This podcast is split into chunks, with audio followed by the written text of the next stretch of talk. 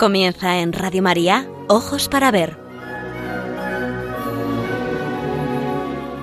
Con la dirección de Andrés Jiménez y Santiago Arellano.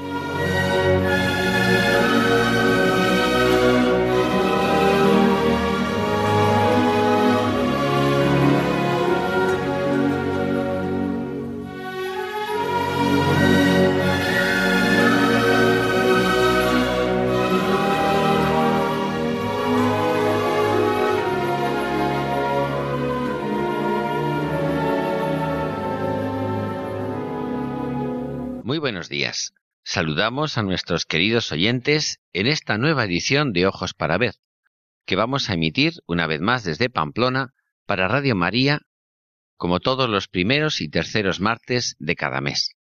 Se trata, como saben muy bien, de un programa realizado por Santiago Arellano y Andrés Jiménez y cuenta con el amparo tecnológico de nuestro querido amigo Miguel Ángel Irigaray a los mandos. Nos dirigimos a todos ustedes con un deseo principal, el de aprender a mirar para aprender a vivir.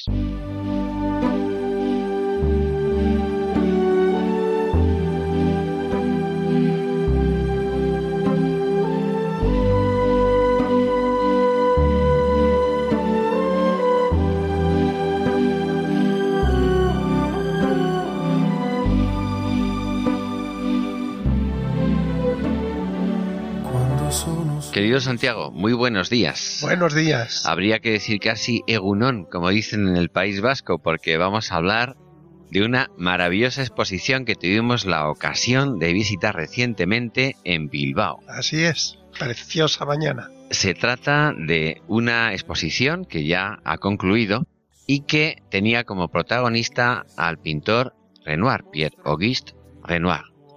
Ha sido escenario de esta magnífica exposición el Museo de Bellas Artes de Bilbao y con anterioridad lo había sido el Museo Thyssen-Bornemisza de Madrid. La exposición se titulaba Renoir Intimidad y nos ha parecido oportuno ofrecerles a ustedes en este programa de Ojos para Ver las reflexiones y emociones que suscitó en nosotros la contemplación de estas obras. Nos admiró la belleza que desbordaban esas pinturas y al mismo tiempo comprobamos que ya no estábamos ante un pintor con claves cristianas, ni siquiera en claves de la tradición que solemos denominar el humanismo cristiano. Su visión del mundo y del ser humano, su sentido de la belleza, entroncan más con la Roma del imperio que con la Roma de la cristiandad. Uno constata que el arte se ha alejado de la Iglesia, y ha puesto sus habilidades al servicio de una humanidad alejada de todo tipo de trascendencia. Con razón, nuestros últimos pontífices han abogado para que la belleza y sus creadores vuelvan a los ámbitos de la fe como el espacio natural donde el arte puede llegar a alcanzar las cotas de lo sublime. De momento, eso no ha sucedido hablamos como tendencia general. Un día regresarán a la casa del Padre. Tarde o temprano tendrá que volver el arte a nuestra iglesia. El proceso ha sido largo y viene de lejos. Podemos buscar sus raíces en el momento de la fractura de la cristiandad, con la reforma luterana y el triunfo del subjetivismo en clave de dar prioridad al individuo sobre sus vínculos familiares, sociales y religiosos. El momento central es el siglo XVIII, cuando los escritores de la enciclopedia y de la ilustración declaran guerra a muerte, recordemos a Voltaire, a Cristo y a su Iglesia. Algunos historiadores del arte precisan como fecha más representativa la de 1775, cuando Gianangelo Braschi ascendió al solio pontificio con el nombre de Pío VI, en recuerdo de San Pío V, a quien admiraba, pero que ante todo quiso emular a los menos ejemplares pontífices del Renacimiento, no por sus costumbres irreprochables, sino porque dio prioridad a su preocupación por el arte antes que a sus responsabilidades de tutela de la fe, creyendo que ante las actitudes de los nuevos europeos, el arte seguiría despertando el respeto de los ciudadanos cultos y de los estudiosos del arte. Así creó el Museo Vaticano y recopiló multitud de obras perdidas. Pero sirvió de poco su empeño y su esfuerzo. Como escribe el jesuita Juan Plazaola, Roma iba a seguir siendo el centro de peregrinación de artistas y arquitectos. Pero ahora, no para conocer la Roma cristiana, sino la Roma arqueológica, la Roma de la antigua civilización a la que se consideraba como la fuente de la cultura europea. La paradoja de la historia es que con este pontífice, aristócrata, exquisito gozador del arte, comenzó la valoración espiritual del papado cuando, en el estado máximo de postración, abandonado, solo y prisionero por Cristo a mano de la Revolución Francesa, muere en la cárcel de Valence, Francia, y según escribió el funcionario de turno en el informe de defunción, ha muerto el ciudadano Gianello Branchi. Dicen que fue papa, el último, pero la Iglesia continuó en el mundo siendo la voz más prestigiosa del espíritu. Cien años más tarde, cuando aparece como movimiento arrollador el impresionismo, tras el largo proceso revolucionario, las claves de la cultura y del arte han pasado a manos de un laicismo que o pasa o desprecia o persigue al cristianismo. El arte será la nueva religión y la naturaleza, bien divinizada en un panteísmo difuso o simplemente reducida a espacio exquisitamente bello habitado por el hombre. En una carta dirigida por Renoir a V. Montet, le confiesa, para ellos, los artistas cristianos de la época de Cellini, la gloria de haber realizado una hermosa obra era su salario. Trabajaban para ganar el cielo y no para hacer fortuna. Entonces se decoraban los templos. Hoy se decoran las estaciones de ferrocarril. Pero para explicar el valor del arte antiguo hay que tener presente que por encima de las enseñanzas del maestro había otra que también ha desaparecido y que llenaba el alma de los contemporáneos de Cellini, el sentimiento religioso, la fuente más fecunda de su inspiración. Es él el que daba a todas sus obras ese carácter de nobleza y de candor a la vez que tanto nos encanta. Para decirlo todo, entonces existía una armonía entre los hombres y el medio en que se movían. Esta armonía procedía de una fe común. Magníficas palabras precisamente de Pierre-Auguste Renoir, a quien vamos a rememorar en este programa.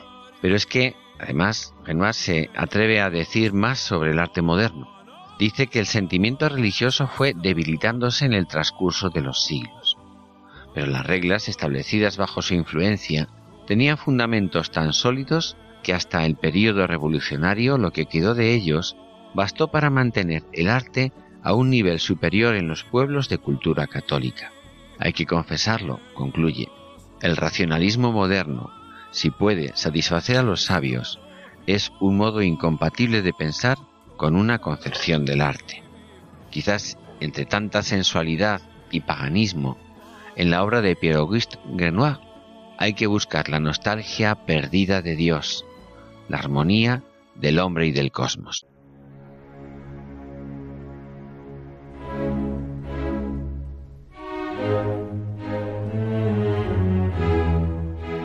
Ojos para ver, el don de la belleza. Andrés Jiménez, Santiago Arellano.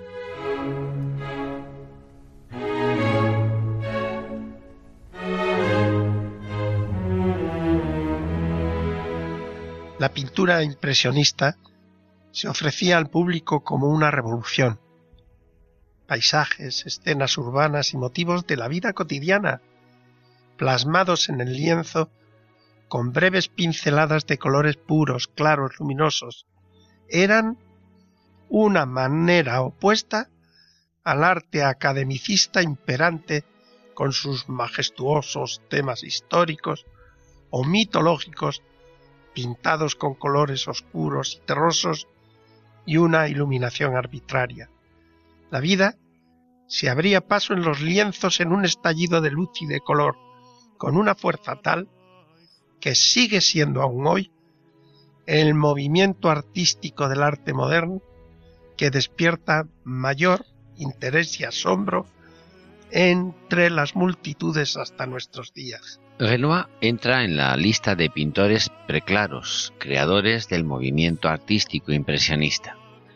En la mayor parte de sus obras busca la belleza externa de las cosas y hasta de las personas al encontrarse con la luz. Su choque desvela la policromía oculta invisible para el común de las gentes y descubierta por la genialidad del pintor. Sus paisajes son luz y colorido exuberante, y los cuerpos femeninos desnudos formas perfectas como las Venus de la antigüedad, pero sin alma, simples objetos de deseo en los que no interesa ya descubrir ni las costumbres ni el alma que hiciera de todo retrato una pintura que no tendría igual ni en el cielo ni en la tierra, como enseñaba Marcial. Solo en algunos retratos parece interesarle al autor el interior del personaje, y es en ese momento cuando la obra adquiere su máximo esplendor. Con razón, se ha dicho que el mundo pintado por los impresionistas refleja un mundo feliz, en el que, sin embargo, no tienen lugar las secuelas del pecado original.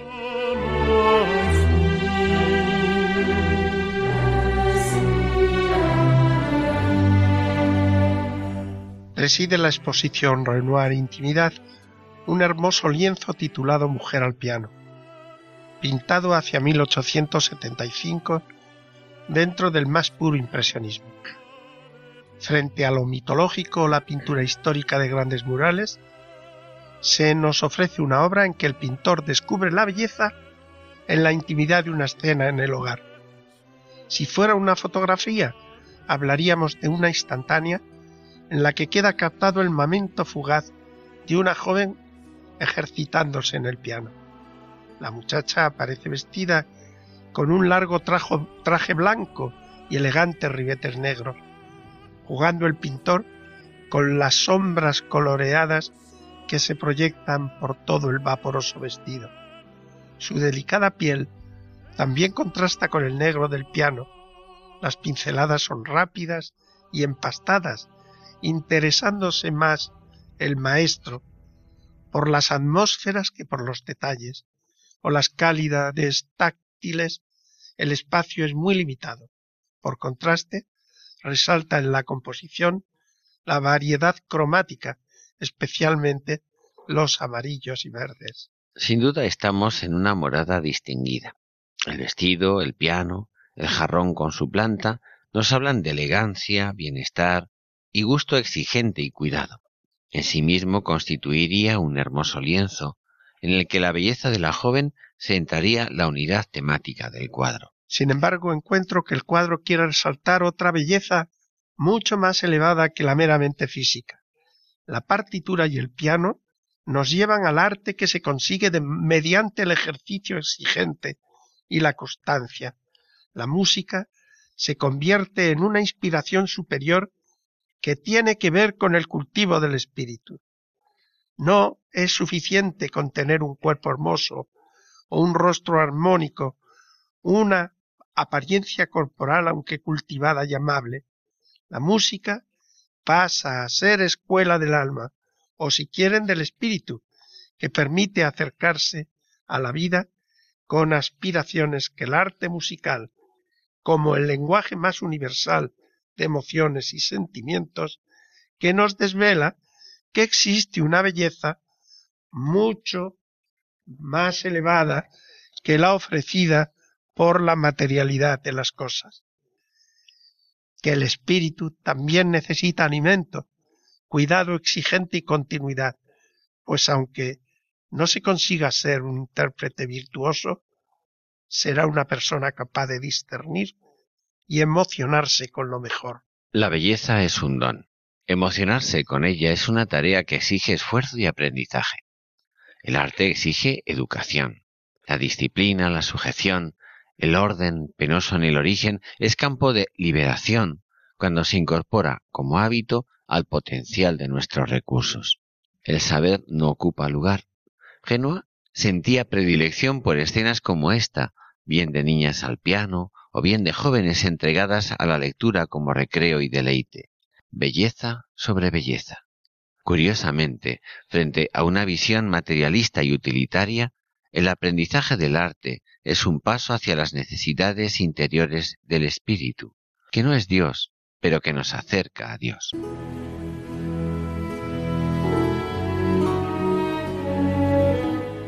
Aprender a mirar. Ojos para ver. Radio María.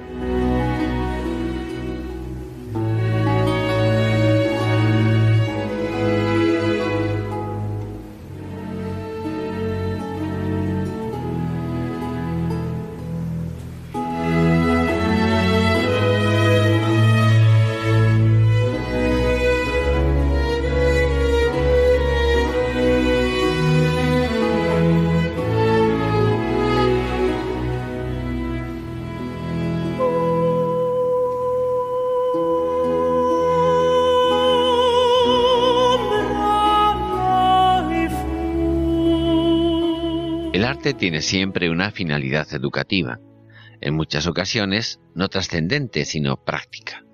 Por ejemplo, aprender a descubrir rincones de belleza que sin la mano de un artista no hubiéramos reconocido como bellos. Afirmaba Renoir, para mí un cuadro debe ser algo amable, alegre y hermoso. Sí, hermoso. Ya hay demasiadas cosas desagradables en la vida como para que nos inventemos más. Por eso, los estudiosos del pintor han visto que Renoir ofrece la interpretación más sensual del impresionismo, más inclinada a lo ornamental y a la belleza. En sus creaciones muestra la alegría de vivir, incluso cuando los protagonistas son trabajadores. Siempre son personajes que se divierten en una naturaleza agradable. Son temas frecuentes las flores, escenas dulces de niños y mujeres, y sobre todo el desnudo femenino, que recuerda a Rubens por las formas redondeadas de sus mujeres. Se ha hecho hincapié en que sus pinturas parecían esperar el sentido del tacto por encima del de la vista. Sin duda, busca deleitar al visitante, pero dentro del canon clásico de considerar bello lo que complace a la vista. Lo demás me parece audacia interpretativa. Renoir es exponente de una corriente estética que cantaba la belleza de una naturaleza recién creada, intacta, que propiciaba la alegría de vivir y que provocará la indignación de los pintores expresionistas posteriores al contraponer su mundo idílico con la cruda realidad de las guerras que una tras otra o por causas políticas o por ambición de poder y de riquezas asolaban Europa, y a no tardar al mundo entero. Me parece exponente de esa mirada complaciente de Renoir el cuadro titulado A orillas del mar, que pintó en 1883, obra en la que frente a la espontaneidad del impresionismo que pinta al aire libre y reproduce lo que la propia naturaleza ofrece, nos presenta, curiosamente, una composición tan ingeniosa como artificial. Permitidme llamarlo a modo de collage, más propio de quien ha realizado el óleo en el taller que junto a la orilla del mar. Sin embargo, me parece Renoir en estado puro, posición de dos mundos diversos, un paisaje marítimo esplendente en cromatismo y luz, y una joven bellísima, vestida y sentada artificialmente en un sillón impropio de asiento para las playas y adecuado para el salón veraniego de una vivienda. La joven es la modelo Aline Charigot, que se convertiría pronto en su prometida y luego en su esposa. No pretende hacer un estudio psicológico de la joven. Se trata de armonizar dos hermosuras, de integrarlas en una sola armonía en la que el mar con sus matices de azules complementan los azules del vestido, los dorados del sillón con los ocres y dorados de los acantilados del fondo, el negro de su corpiño con los marrones y verdes del murallón de la espalda y la blancura de la blusa con los blancos de la espuma del mar y de la playa del fondo. La joven vuelve el rostro hacia el espectador, no para mirar con curiosidad a quien está mirando, sino para mostrar la totalidad de su hermosura. Es un juego artificial, pero bellísimo. No interesa la persona, sino la figura y el rostro tan hermosos, de tal manera que nada más indicado para realzar su hermosura que el marco, marco dentro del marco, que la hermosura del paisaje marítimo. La mujer, inesperada y elegantemente vestida junto al mar, para quien suele preferir Renoir el desnudo, interesa aquí por su belleza física contrastada por sus elegantes y armoniosos vestidos. El mar y la mujer, dos imágenes extraídas de la realidad, al conjuntarlas, se convierten en una metáfora mutua del mar para la mujer y de la mujer para el mar. La luz, el colorido, es impresionismo. La composición se convierte en un juego cuya consecuencia es vale la pena la alegría de vivir, el mundo es bello, el mundo está bien hecho, el de la naturaleza y el creado por los hombres.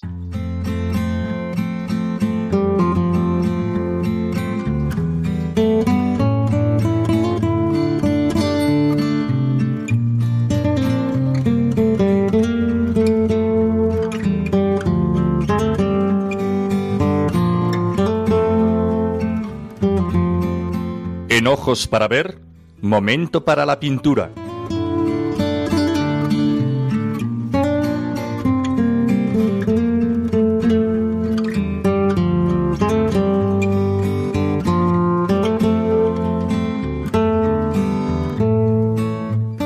Si tuviera que quedarme con una obra sola de Renoir, no dudaría de salvar la que lleva por título El palco. Se trata de una pequeña pintura al óleo de 80 por 63 y medio centímetros, realizada en 1874. Es considerada una de las obras maestras del impresionismo. Forma parte de la colección Courtauld Institute de Art of Londres. Como era habitual en el impresionismo, el pintor nos presenta una escena cotidiana de la vida nocturna parisina decimonónica. Una elegante pareja burguesa aparece en un palco de la ópera o el teatro. Es asimismo una prueba del interés de los impresionistas por presentar el estilo de diversión de los ciudadanos burgueses, asimilados en tantos aspectos a la decadente aristocracia arruinada tras las revoluciones. Se han unido las maneras galantes y el dinero una manera de alardear de su estatus en la vida moderna contemporánea era exhibiéndose en espectáculos nocturnos como el teatro o en centros de diversión como la Grenouillère, pintados sus ambientes por Manet o Renoir. Escenas de palcos fueron también plasmadas por Edgar Degas, Marie Cassatt o Eva González. Pictóricamente, no hizo ningún alarde especial a la innovación impresionista, como el tratamiento de la luz. Tampoco tiene ningún escrúpulo en utilizar el color negro, que la teoría impresionista desdeñaba. No tiene reparos en usarlo en el frac de Edmond, en sus binoculares o en las rayas del vestido y el abanico de Nini. El encanto femenino brilla en los ojos, la boca móvil y delicada piel de la mujer, fuertemente iluminados, contrastando con el rostro masculino de Edmond en la sombra. Sin duda, se puede adentrar en esta pintura para contrastar estilos de vida que novelistas y sociólogos de la época nos han presentado. Mundo tan elegante como banal, vaciedad e inconsistencia, pasiones caprichosas y huidas contra el tiempo. Es válido pero insuficiente para llegar al meollo del mensaje que el pintor parece querernos transmitir. Tampoco es la mejor manera de acercarnos a la obra quedarnos en detalles que incitan a la curiosidad, a veces biográficas sobre el autor, y que despistan sobre el sentido de la obra. Hemos dicho que el centro de la escena lo ocupan un hombre y una mujer. Puede ser que se trate de un matrimonio vulgar o incluso de una pareja de amigos, de amantes. En el cuadro están actuando como en un escenario dos personajes, por ejemplo Hamlet y Ofelia o Segismundo y Rosaura. Los actores serán los que suben al escenario a los personajes, pero los actores no son los protagonistas. El cuadro no modifica su sentido si digo que se trata de un matrimonio real o encarnado por Edmond Renoir, hermano del pintor, y Nini Geule de Rey, una amiga que posará varias veces para Renoir. Son, técnicamente, los modelos. Lo importante es a quién o a qué representan. El hombre no presta atención ni a su esposa, ni siquiera al espectador, sino que dirige sus binoculares al público en busca de un rostro familiar, o quizás más verosímilmente al de una hermosa dama de cualquier parco, simplemente para recrearse en sus atractivos o buscando, sin más, una nueva aventura amorosa. Está claro que el varón pasa de lo representado en el escenario. Tal vez se está aludiendo al hecho de que en la época la ópera y el teatro eran más bien escenarios donde la burguesía se dejaba ver, socializando más que cultivando su sensibilidad artística. Renoir se recrea en el retrato del hombre y de sus intereses y motivaciones reales. El varón va a lo suyo y nada más. Pero la clave está en ella, en la esposa. También tiene unos lujosos prismáticos en su mano derecha, pero no los utiliza porque ella mira atentamente, no al espectador, sino al espectáculo. Está embebida en el prodigio que está sucediendo en el escenario, sea la interpretación de la casta diva de la ópera de Verdi o el diálogo en el jardín sobre el amor de Romeo y Julieta, por ejemplo.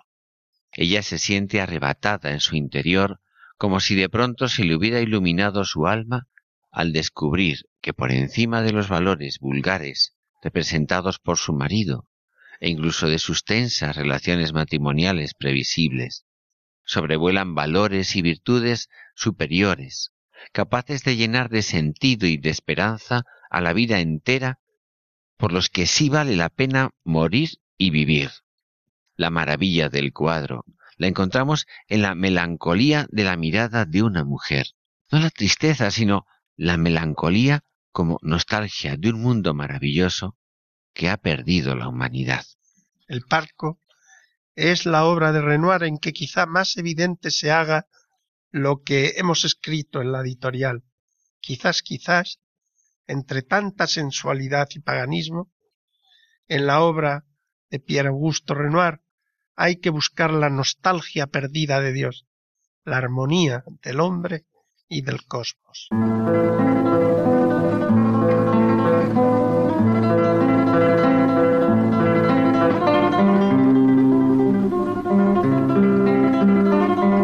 Momento para la poesía.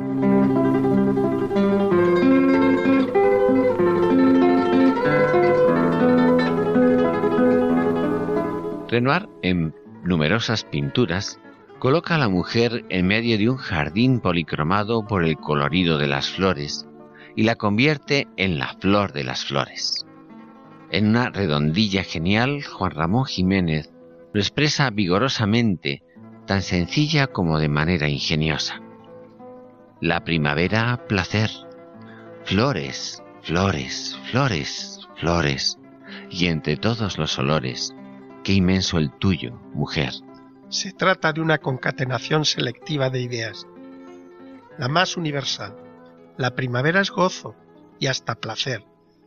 Pero ¿cuál es el placer más pleno y representativo la flor, y no la flor, sino la conversión del universo en flores, flores, flores, flores, que son infinitamente más que si hubiera dicho en primavera hay muchas flores.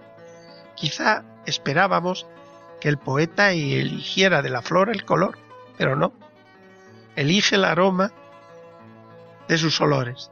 La sorpresa poética nos sobreviene cuando por la magia de la palabra la primavera se ha transformado en mujer, la más bella flor, y no de aroma más intenso, que es la manera habitual de calificar el grado de los aremas, de los aromas, sino en inmensidad, porque toda la primavera, que es siempre flor, que es siempre aroma, se ha convertido en mujer que inmensamente ha cubierto la tierra entera.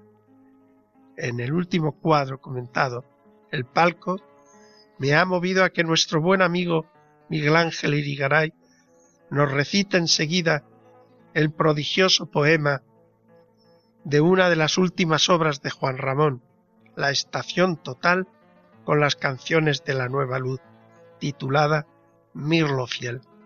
Ricardo Gullón uno de mis maestros desde mi estudio silencioso, dijo de este poema que es un canto ascendente al sentimiento de eternidad suscitado en el alma por el vuelo del mirlo, cuya presencia anuncia el retorno sin fin de la primavera.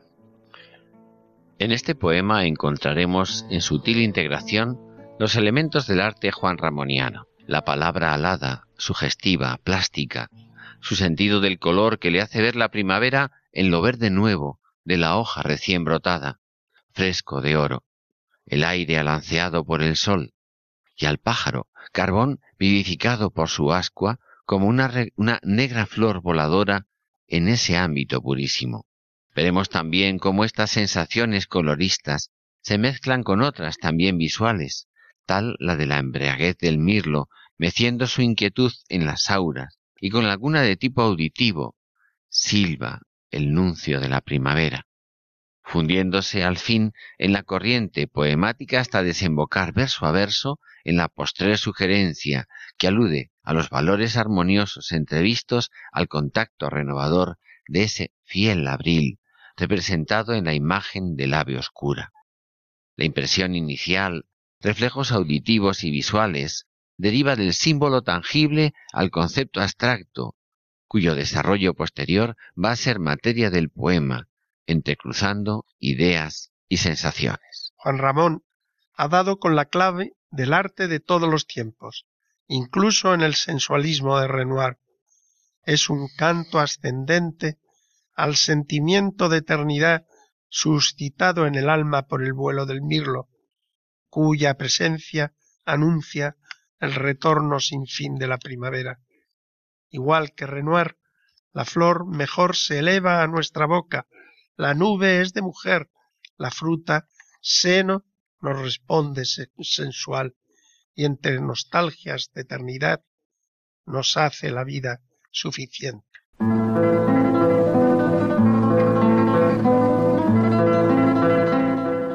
Cuando el mirlo en lo verde nuevo un día vuelve y silba su amor embriagado, meciendo su inquietud en fresco de oro, nos abre negro con su rojo pico, carbón vivificado por su ascua, un alma de valores armoniosos mayor que todo nuestro ser.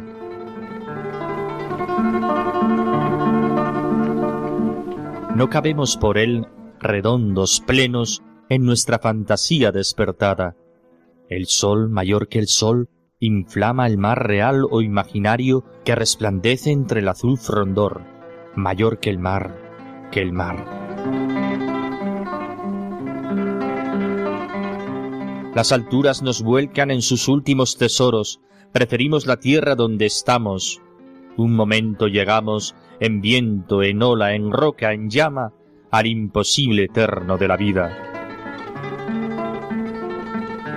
La arquitectura etérea delante, con los cuatro elementos sorprendidos, nos abre total, una a perspectivas inmanentes, realidad solitaria de los sueños, sus embelesadoras galerías. La flor mejor se eleva a nuestra boca, la nube es de mujer, la fruta seno nos responde sensual. Y el mirlo canta, huye por lo verde y sube, sale por lo verde y silba, recanta por lo verde venteante, libre en la luz y la tersura, torneado alegremente por el aire, dueño completo de su placer doble, entra, vibra, silbando, ríe, habla, canta y ensancha con su canto la hora parada de la estación viva y nos hace la vida suficiente.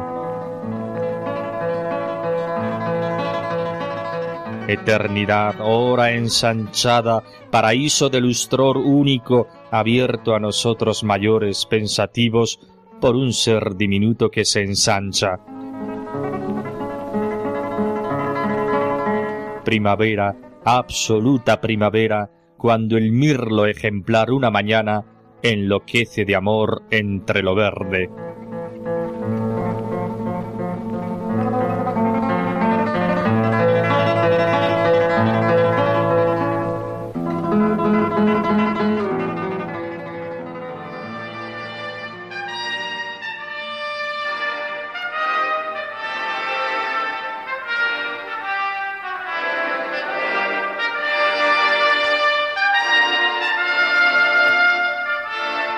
El camino de las artes.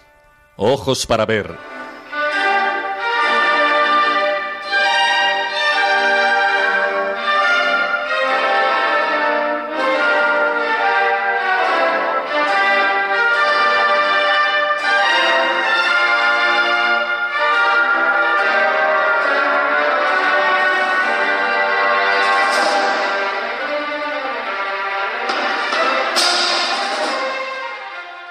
Recuerda el filósofo español José Ramón Ayllón al viejo y sabio Platón, que, en su diálogo El banquete, dice que la belleza engendra el amor, el cual es deseo de lo bello.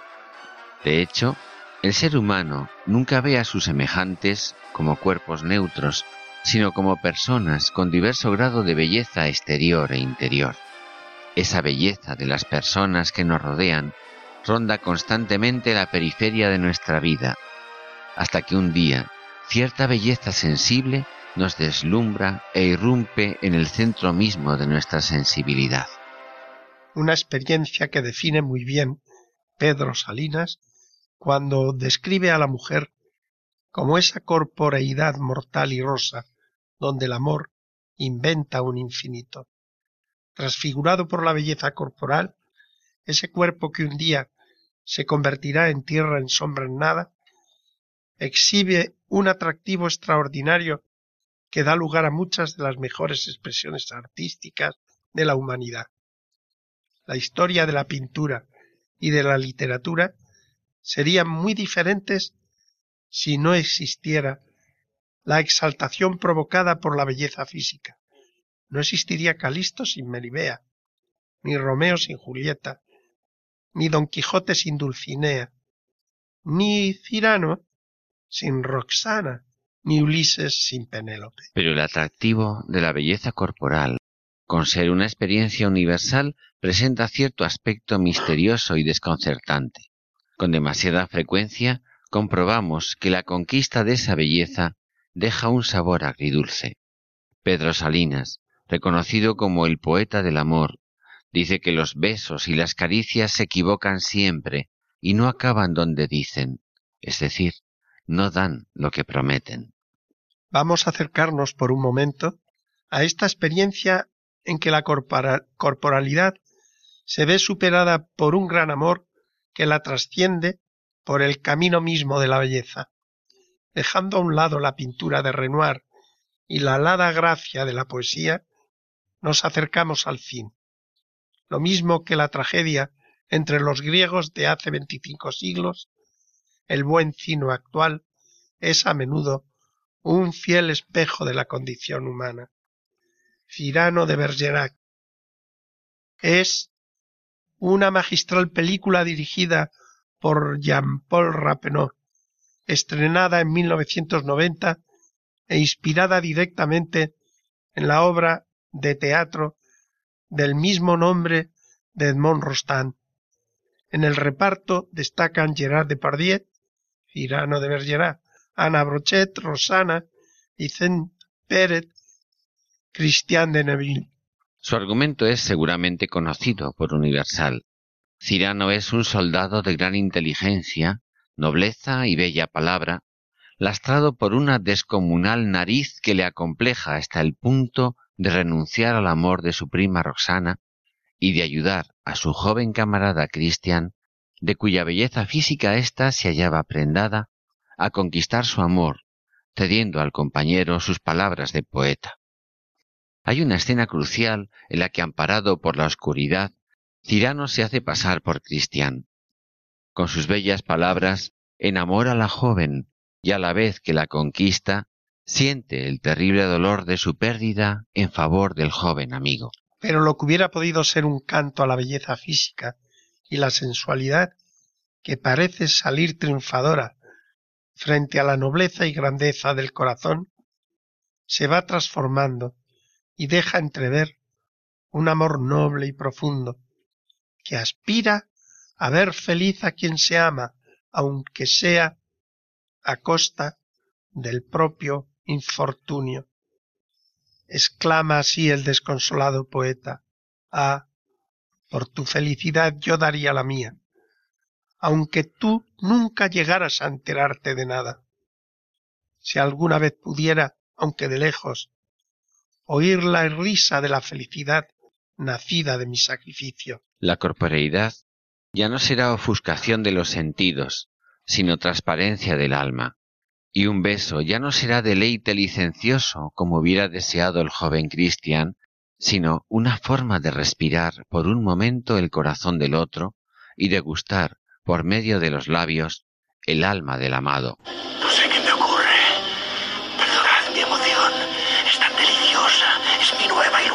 Muy nueva. Sí, nueva. Pero si he de ser sincero, el miedo a ser burlado me vuelve altanero. ¿Burlado por por un latido. Sí, mi corazón a veces deja a mi espíritu sin razón. Ah, el espíritu lo detesto en el amor. Puede ser un horrible crimen prolongar este ardor.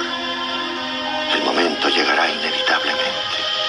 Y es una lástima porque el amor no siente en el que descubramos que el amor noble existe y que cada palabra que digamos sea triste. Si ese momento lo trajeran las estrellas, ¿qué palabras diría? Palabras, todas aquellas que pudiera lanzándolas a raudales sin ahorrarme ninguna. De vuestro amor las señales recibo, enloquezco, os amo, no puedo más, me ahogo. Hasta con el eco de vuestra voz dialogo. A la memoria me viene como un rayo un día del año pasado, el 12 de mayo, Salíais de vuestra casa con un chal al cuello. Un sol me deslumbró. Era vuestro cabello. ¿Comprendéis por fin? ¿Vuestra alma se alumbra? ¿No veis la mía subiendo en la penumbra? Oh, realmente, esta noche es dulce, demasiado bella. Escucháis a mi alma, somos yo y ella, es demasiado. Ni mi esperanza más modesta habría deseado tanto. Solo me resta morir ahora mismo. mis versos siento que se está desplomando el universo. Y noto el temblor adorado de vuestra mano descendiendo por las ramas del jardín cercano. Sí, tiemblo y lloro. Y te amo. Aunque soy fuerte, me has embriagado. Entonces que venga la muerte a llevarse esta locura. Yo he logrado el embeleso. Solo os pido una cosa, un beso. ¿Qué? habéis pedido? Sí, yo... Vas muy deprisa. Deja que recoja la miel de su sonrisa. Sí, yo os lo he pedido, es cierto. Locura fugaz. Comprendo que he sido demasiado audaz. Mejor no. Ese beso no lo quiero ahora. ¿Por qué? Cállate, Cristian. ¿Qué estás murmurando? Me he dejado llevar por un impulso inmundo y me he dicho, cállate, Cristian. Un segundo. Consígueme el beso. Espera.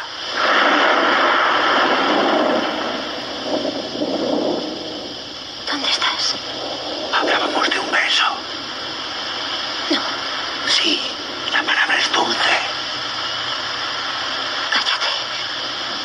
Realidad un beso que expresa, un juramento cercano, una promesa sellada, un amor que se quiere confirmar.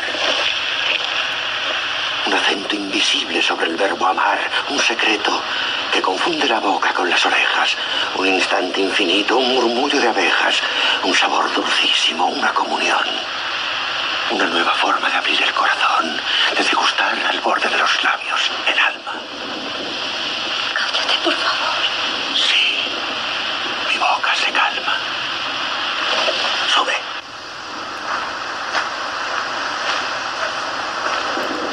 Afirmaba Paul Claudel que la mujer es la promesa que no puede ser cumplida. ¿Por qué?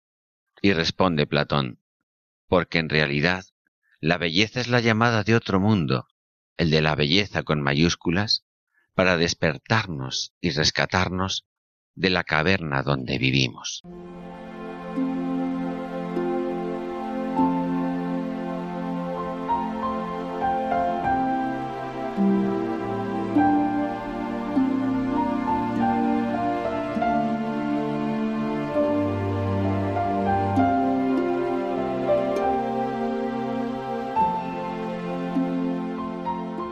Leyendo el Principito.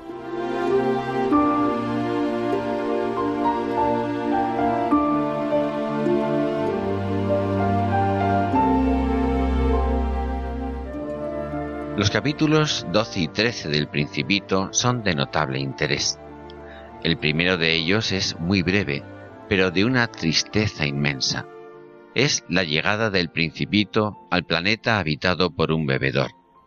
Representa a esas personas mayores que viven encadenadas a algún tipo de adicción, ya sea por la dependencia hacia una sustancia o a un trabajo, al juego, al sexo o a cualquier otra actividad que ha perdido su sentido y absorbe de tal modo a la persona que le quita todo poder de decisión. Encerrada en sí misma, carece de todo horizonte. Melancolía y amargura lo llenan todo. ¿Qué haces ahí? preguntó al bebedor que estaba sentado en silencio ante un sinnúmero de botellas vacías y otras tantas botellas llenas. Bebo, respondió el bebedor con tono lúgubre. ¿Y por qué bebes? volvió a preguntar el principito. Para olvidar. ¿Para olvidar qué? inquirió el principito ya compadecido. Para olvidar que siento vergüenza, confesó el bebedor bajando la cabeza. ¿Vergüenza de qué? se informó el principito deseoso de ayudarle. Vergüenza de beber, concluyó el bebedor, que se encerró nueva y definitivamente en el silencio. Y el principito perplejo se marchó. No hay la menor duda de que las personas mayores son muy extrañas, seguía diciéndose para sí el principito durante su viaje. El capítulo 13, sin embargo, correspondiente al cuarto de los planetas, es demoledor por otros motivos. Nos encontramos ante la mirada en extremo pragmática y utilitarista del hombre de negocios. Si el rey, nada más divisar al principito, creyó ver en él a un súbdito, y el vanidoso solo supo ver a un admirador, el hombre de negocios, concentrado en laboriosos cálculos, sumas y restas, sólo verá en el recién llegado una molesta interrupción. Se halla sumamente atareado en precisar que posee ni más ni menos que quinientos un millones seiscientos veintidós mil setecientos treinta y un de ya no sé. Tengo tanto trabajo. Cuando el principito le pregunte quinientos millones de qué, no sabrá decir de qué se trata. Millones de esas cositas que se ven a veces en el cielo. Apretado por las preguntas insistentes, añadirá cositas que brillan, cositas doradas que hacen desvariar a los holgazanes. Ah, estrellas. caerá en la cuenta al fin el principito. Precisión, precisión. Quinientos un millones seiscientos veintidós mil setecientos treinta y uno, exactamente. Y repetirá una y otra vez. Yo soy serio, no me divierto con tonterías. Yo soy serio, no tengo tiempo para desvariar. Yo soy serio, soy preciso. Este pobre rico no tiene tiempo. Qué lástima, porque bien mirado, no tener tiempo es no tener vida. Poseo las estrellas, son mías, porque jamás nadie antes que yo soñó con poseerlas. Razonando con tan poco fundamento como el ebrio, argumenta. Poseo las estrellas para ser rico, y soy rico para comprar más estrellas.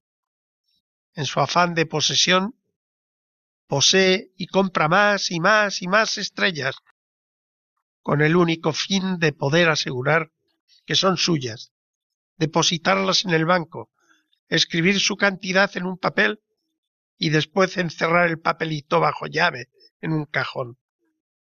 Reduce el ser y el valor de las cosas a meros objetos manipulables, incluso a las personas.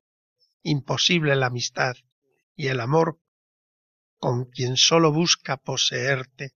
El principito no dudará en calificar a este curioso y terrible personaje que aspira a poseer y dominar el mundo entero, en especial aquello que tiene algún valor para los demás, de apenas humano.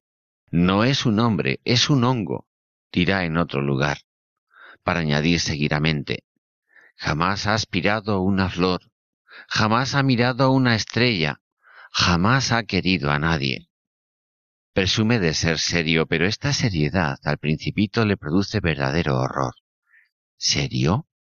Con ironía dirá que tal vez sea divertido y hasta poético, pero no tiene nada de serio. Y es que no hace justicia al verdadero valor de las cosas y de las personas. Porque la posesión a la que se refiere el principito es muy diferente, más aún. Es todo lo contrario. No consiste en asfixiar, controlar y decidir sobre los demás, a quienes se toma por cosas, sino en ponerse a disposición de los míos. El mí de intimidad, del verdadero amor, es todo lo contrario del mí de posesión y manipulación. El amor posesivo no es amor, es violencia. El verdadero amor y la amistad se basan en el respeto, en dejar de ser en dejar ser al otro, en buscar su bien, en ayudarle a ser quien es y a ser lo mejor que pueda ser, mi flor, mis volcanes. Es útil que yo los posea, pero tú no eres útil a las estrellas.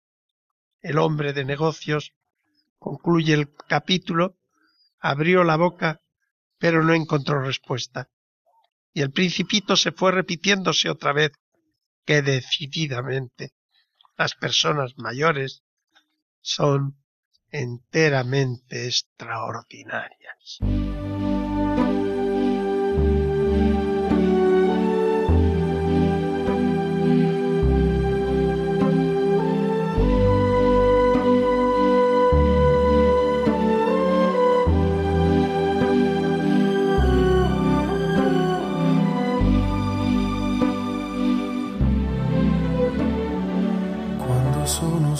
Nos despedimos ya de nuestros oyentes. Esperamos que el programa haya sido de su agrado y le recordamos que el contenido del mismo, tanto en su formato gráfico como sonoro, puede encontrarse en la dirección electrónica www.labellezaquesalva.es. Así que muy buenas tardes a todos y que tengan un hermoso día.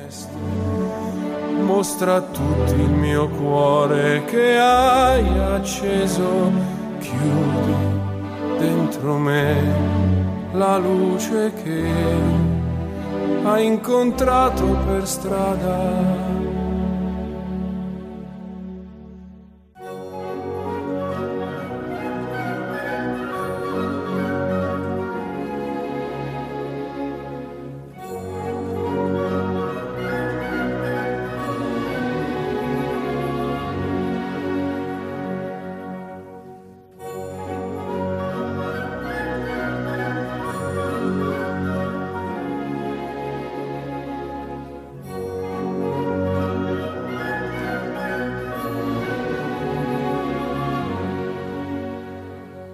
Finaliza en Radio María Ojos para Ver.